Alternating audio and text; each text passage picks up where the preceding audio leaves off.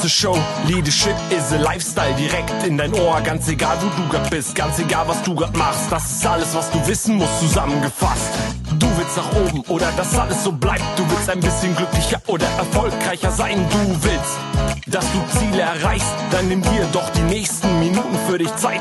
Denn das ist, was Leadership is a Lifestyle heißt. Herzlich willkommen zum Teil 2 unseres Podcasts Leadership is a Lifestyle mit dem Thema, wie wähle ich den richtigen Bewerber für mein Unternehmen aus?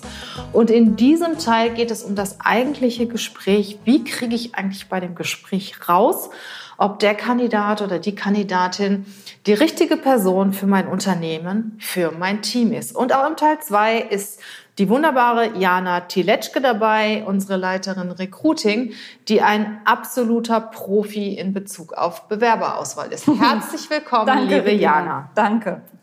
Ja, im ersten Teil haben wir dir ja erzählt, ähm, wie du überhaupt das Anforderungsprofil bestell, erstellst, wie du die Bewerber auswählst, die du einlädst, wie viele du einladen sollst, in welcher Verfassung du zu dem Gespräch gehen sollst und einige vorbereitende Themen behandelt, die du vorher erledigen musst, bevor du die eigentlichen Bewerber im Gespräch interviewst. In diesem Podcast geht es um das Gespräch.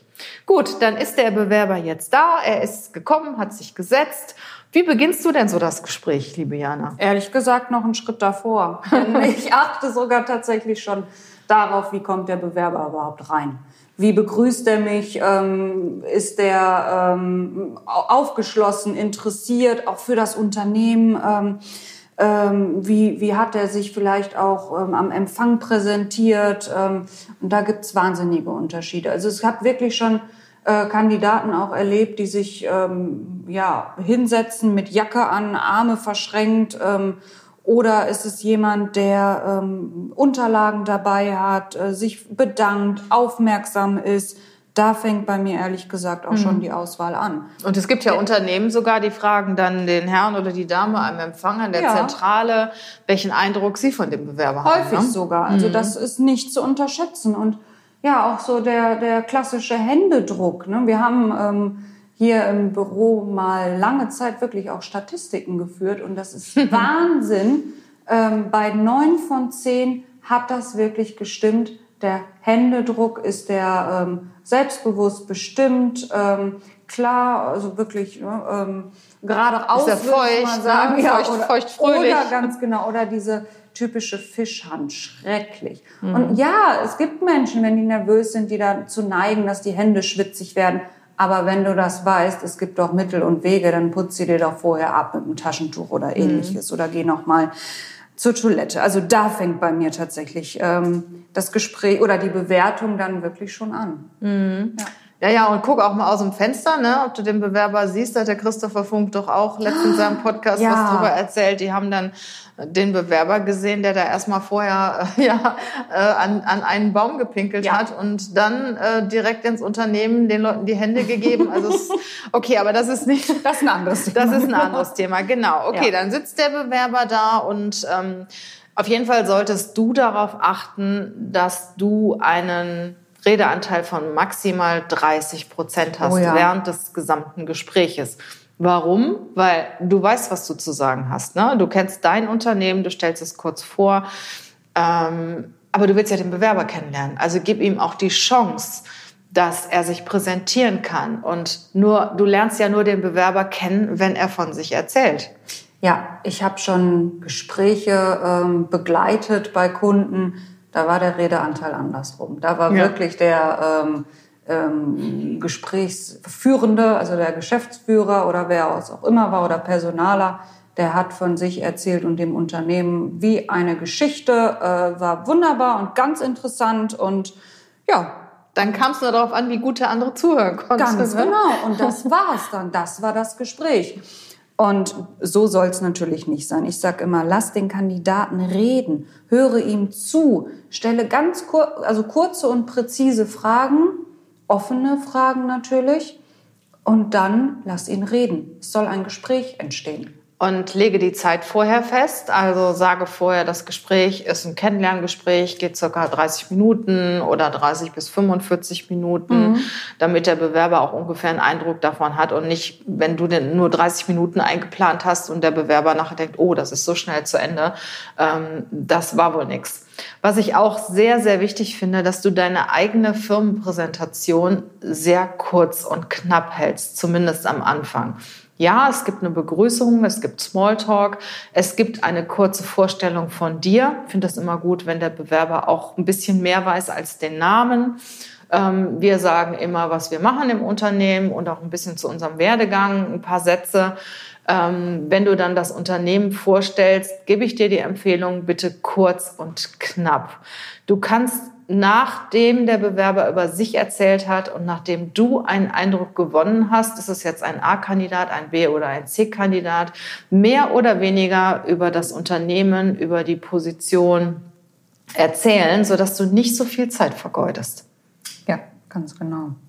Wir sprechen ja auch gerade immer darüber, dass ähm, du das Gespräch ähm, ja sehr individuell gestalten solltest, ne? auch auf den jeweiligen Bewerber ähm, zugespitzt auch ähm, führen solltest und gestalten solltest. Und da fällt mir nämlich gerade was zu ein. Ich habe mal einem Gespräch beigewohnt, da ähm, hat der Personaler tatsächlich einen äh, Standardfragebogen in der Hand gehabt, den er von vorne bis hinten abgeklappert hat und dann auch wirklich gesagt hat, ach Mensch, ja, was war das nochmal für eine Frage, die ich als nächste stellen soll? Und ja, die Frage, die hier steht, die finde ich auch blöd, aber ich muss sie jetzt mal stellen.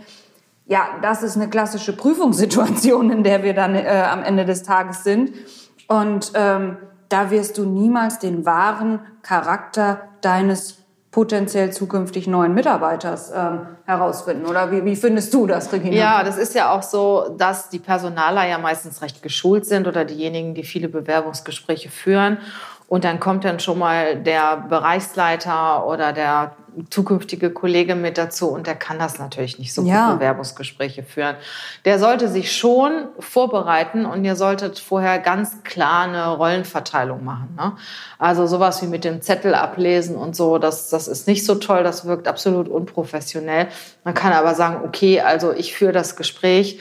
Ähm, wenn du Fragen hast, kannst du mhm. sie dann dazwischen stellen oder ich werde dich dann nachher ansprechen, schreib sie dir auf grundsätzlich finde ich es auch immer gut, wenn man sich ein bisschen vorher abstimmt und vorbereitet auf ein Bewerbungsgespräch, wie, wie man es denn überhaupt zu führen hat. Ja, und wer welchen Part übernimmt. Genau. Ne? Ähm, vielleicht übernimmt der eine äh, den fachlichen Part und der andere wirklich, sag mal so, das Drumherum, wie persönliche genau. Fragen, Wechsel. Ja. Weil der Fach, Fachverantwortliche weiß ja auch immer oder normalerweise in der Regel mehr über die Tätigkeit als der Personaler. Genau. Der ist ja meistens mehr so für die Soft Skills verantwortlich. Ja, und äh, dann finde ich es auch immer sehr, sehr wichtig, wenn du fair bist, äh, wenn du offen bist, wenn du eine partnerschaftliche Beziehung zum Bewerber aufbaust. Das hatten wir schon im ersten Teil, weil in dem Moment, wo du eine partnerschaftliche Beziehung aufbaust, öffnet sich der Bewerber. Und äh, das Unterbewusstsein hat auch die Möglichkeit mitzuspielen. Das ist sonst ganz verschlossen, wenn, wenn jemand eine Rolle spielen will oder muss. Und ähm, je partnerschaftlicher eine, ein Gespräch ist und je mehr auf Augenhöhe ein Gespräch ist, desto mehr erfährt man voneinander. Und das gilt auf jeden Fall für beide Seiten. Und damit geht auch einher, dass ich klare Fragen stelle. Ne, klar und deutlich, die mein Gegenüber verstehen kann, nicht so verschlüsselte Fragen oder wo der erstmal dreimal nachfragen muss, was meint er eigentlich damit. Ähm, zum Thema Fangfragen kommen wir gleich auch noch. Da gibt's ja auch gewisse Strategien.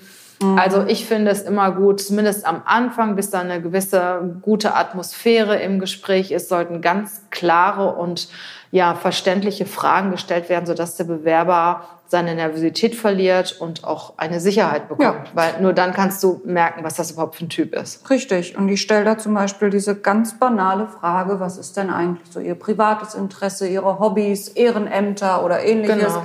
Das ist Wahnsinn. Das ist so eine banale, einfache Frage. Aber aus dieser, aus der Antwort kannst du so viel schöpfen, denn in dem Moment ist der Kandidat total bei sich und erzählt wirklich, wenn er natürlich ein entsprechendes Hobby hat, Ja, ganz natürlich und ist völlig raus aus irgendeiner Prüfungssituation oder, oder angespannten ähm, Gesprächssituation, sondern er erzählt wirklich frei heraus von dem, was ihm wirklich begeistert, was ihm Spaß macht. Und vor allen Dingen, wenn er merkt, dass dich das auch interessiert ja. und dass er mehr weiß als du.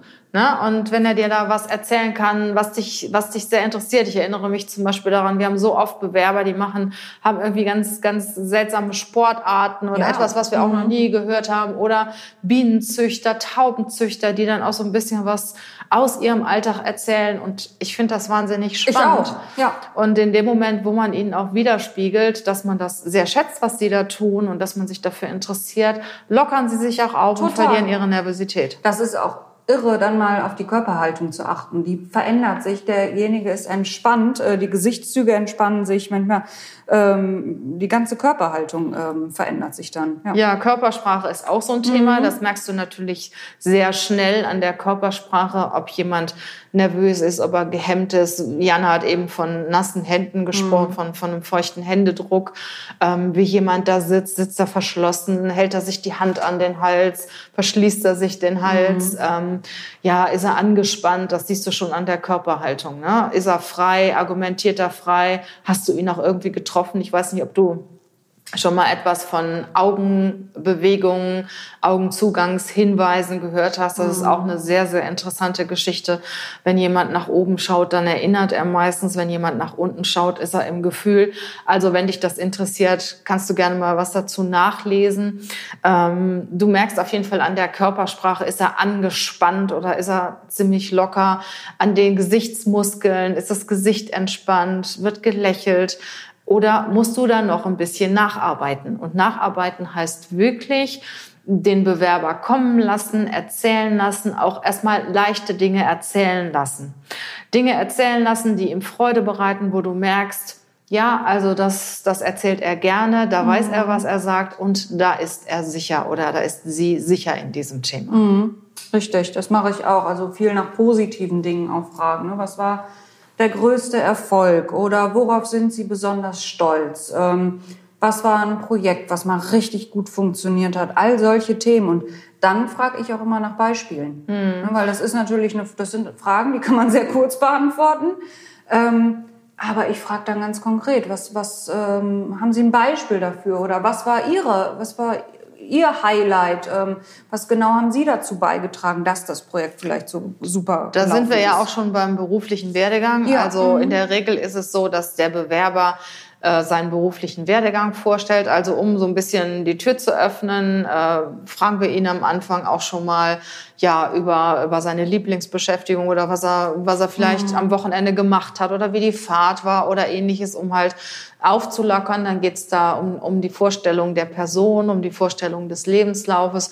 Und wenn du merkst, der Bewerber ist noch zu angespannt, dann frag nicht, frag keine kritischen Dinge nach.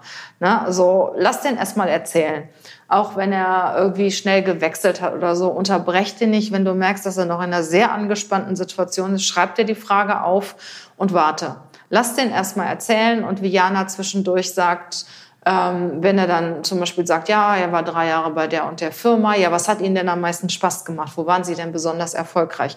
Weil dann knackst du den ja. Bewerber, ne? Ja. Weil dann wird er wirklich entspannter und gewinnt auch Vertrauen. Und wenn du aber ziemlich schnell ankommst und sagst, ja, wieso haben Sie denn nach einem Jahr schon wieder gewechselt? Und äh, ja, in Ihrem Zeugnis steht doch was ganz anderes oder dies oder jenes, dann wirst du niemals die Wahrheit erfahren. Richtig.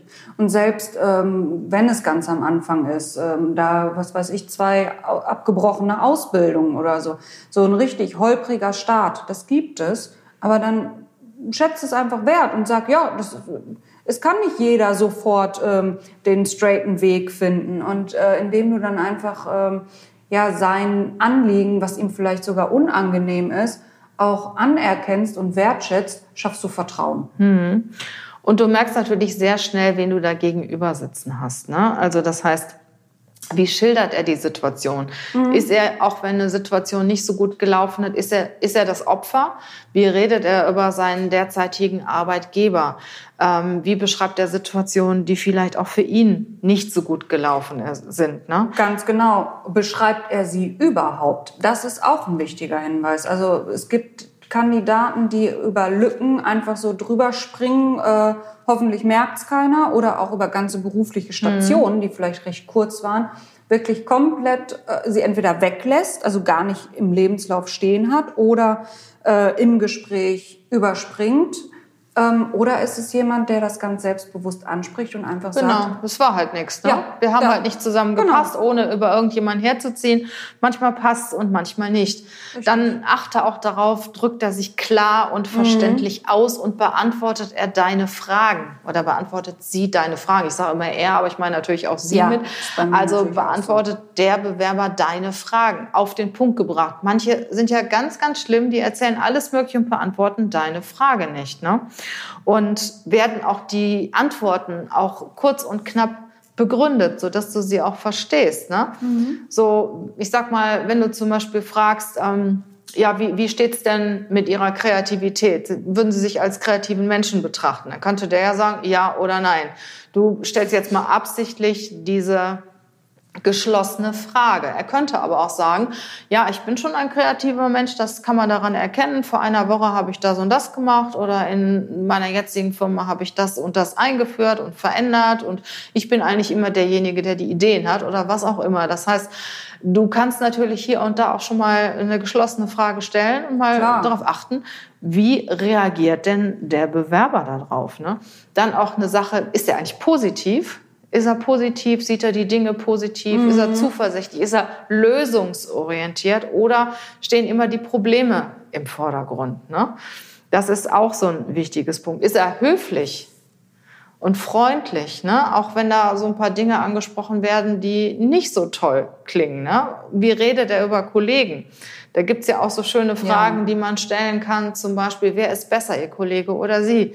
Jana, da bist du der Profi, ne? ja, ja, ja, ja.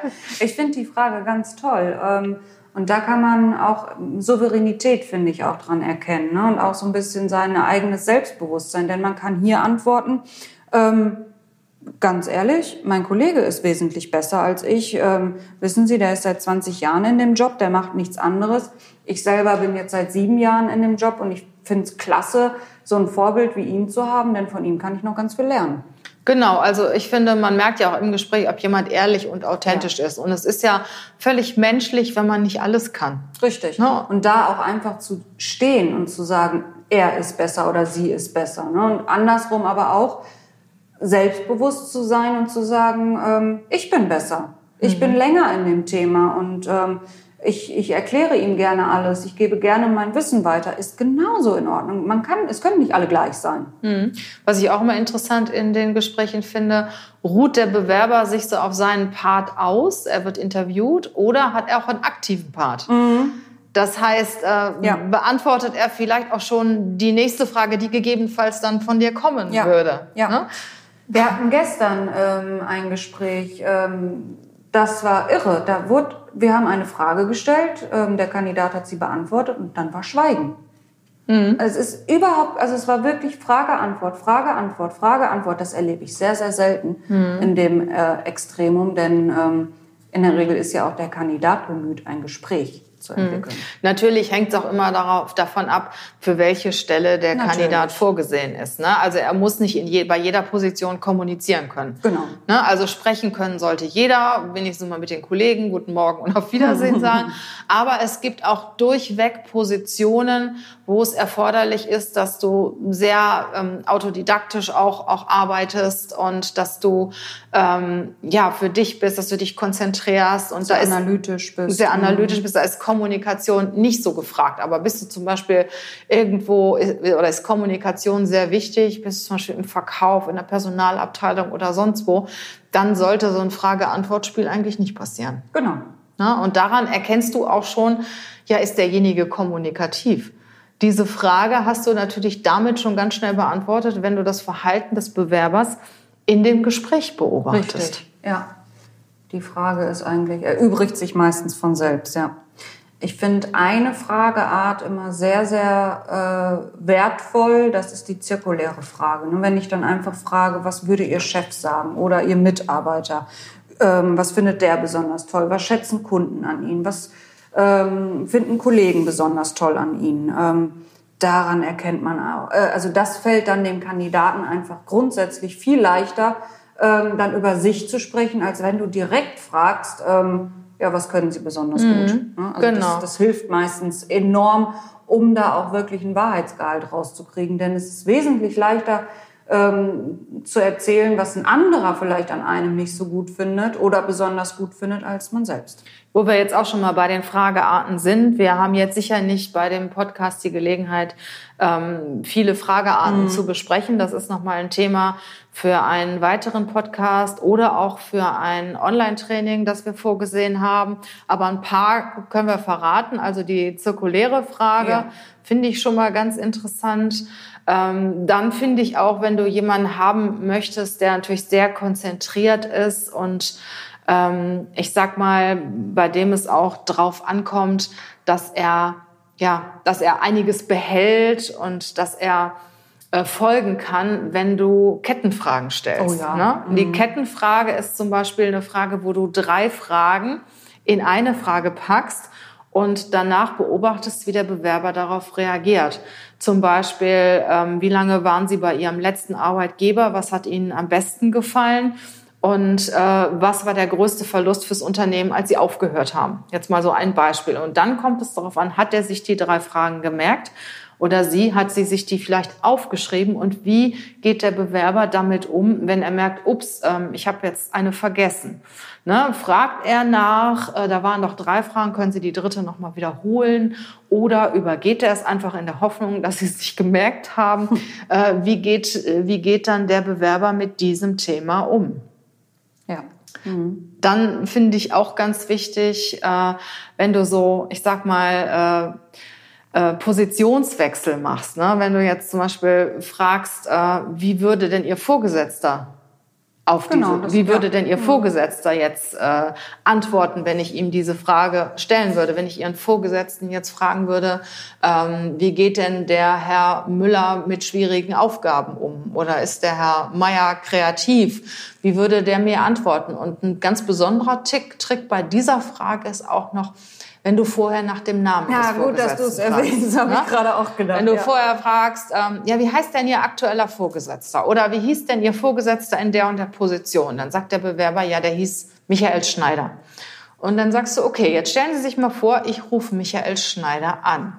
Und in diesem Moment rattert es im Hirn ja. bei dem Bewerber. Ne? Da ist es nicht mehr irgendeine so Floskel, sondern ja, er rechnet vielleicht damit, dass Sie wirklich anrufen. Da sind und, schon einige nervös geworden. Genau. Und dann sagst du so, wenn ich jetzt Michael Schneider anrufen würde und Michael Schneider fragen würde, was war denn der Herr Müller für ein Mitarbeiter? Was waren seine Stärken und wo kann er sich noch verbessern zum Beispiel?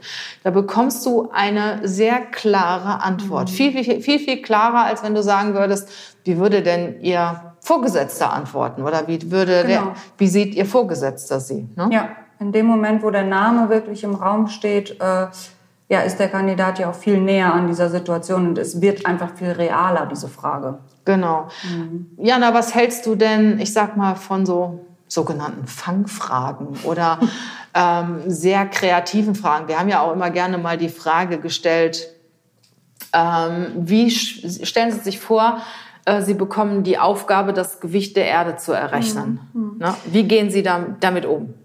Ähm, grundsätzlich finde ich die gut. Ich finde auch, das lockert dann auch wieder so ein bisschen das Gespräch auf. Manchmal äh, erzeugt es auch so eine kurze Irritation.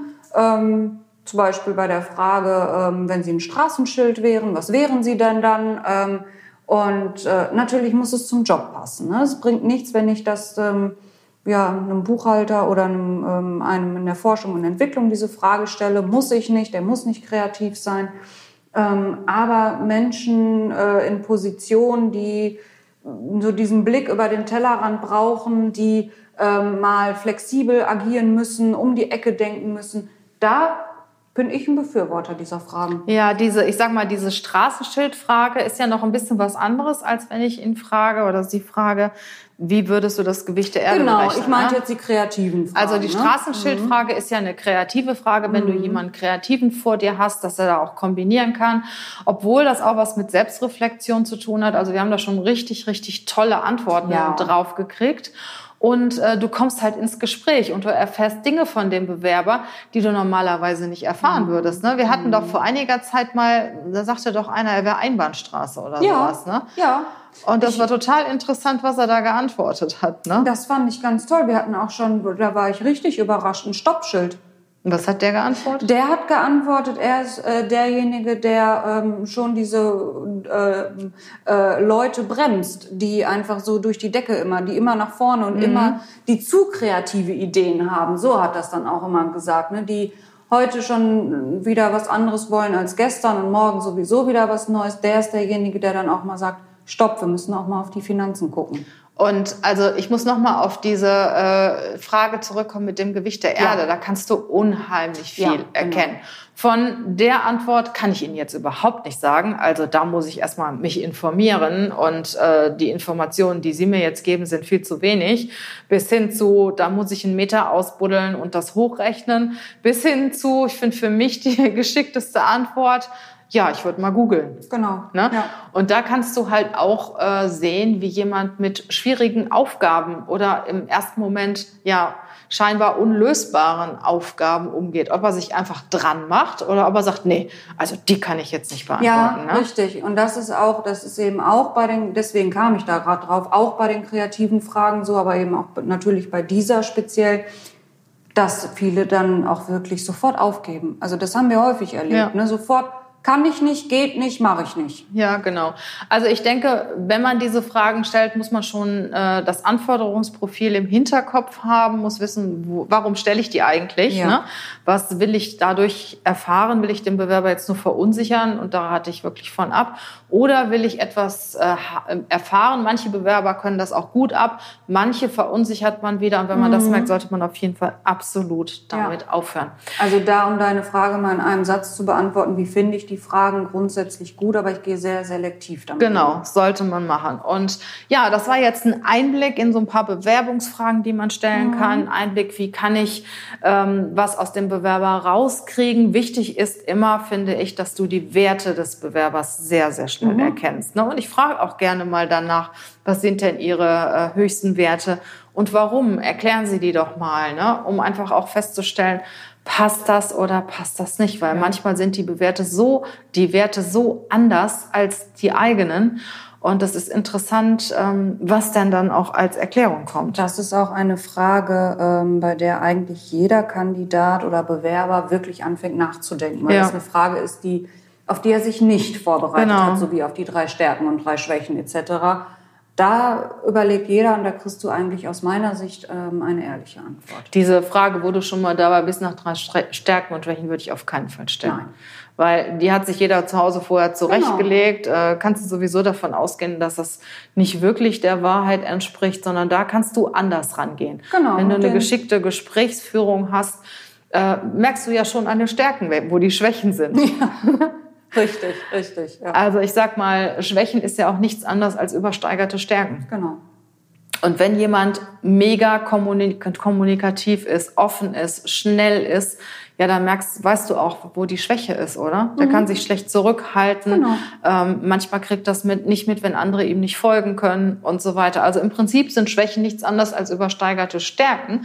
Dann fragt auch lieber den Bewerber, was er gut kann. Wenn er eine Stärke ausbauen könnte, welche wäre das? Wo er immer, ich sag mal, in seiner Komfortzone bleibt bei der Frage und da erfährst du auch eine ganze Menge. Genau. Ja, zum Schluss, ähm, wir könnten, glaube ich, noch drei Stunden darüber ja. reden, werden wir auch sicher mal irgendwann tun. Ähm, zum Schluss möchte ich euch noch eins mit auf den Weg geben. Ich glaube, Jana, da bist du bei mir.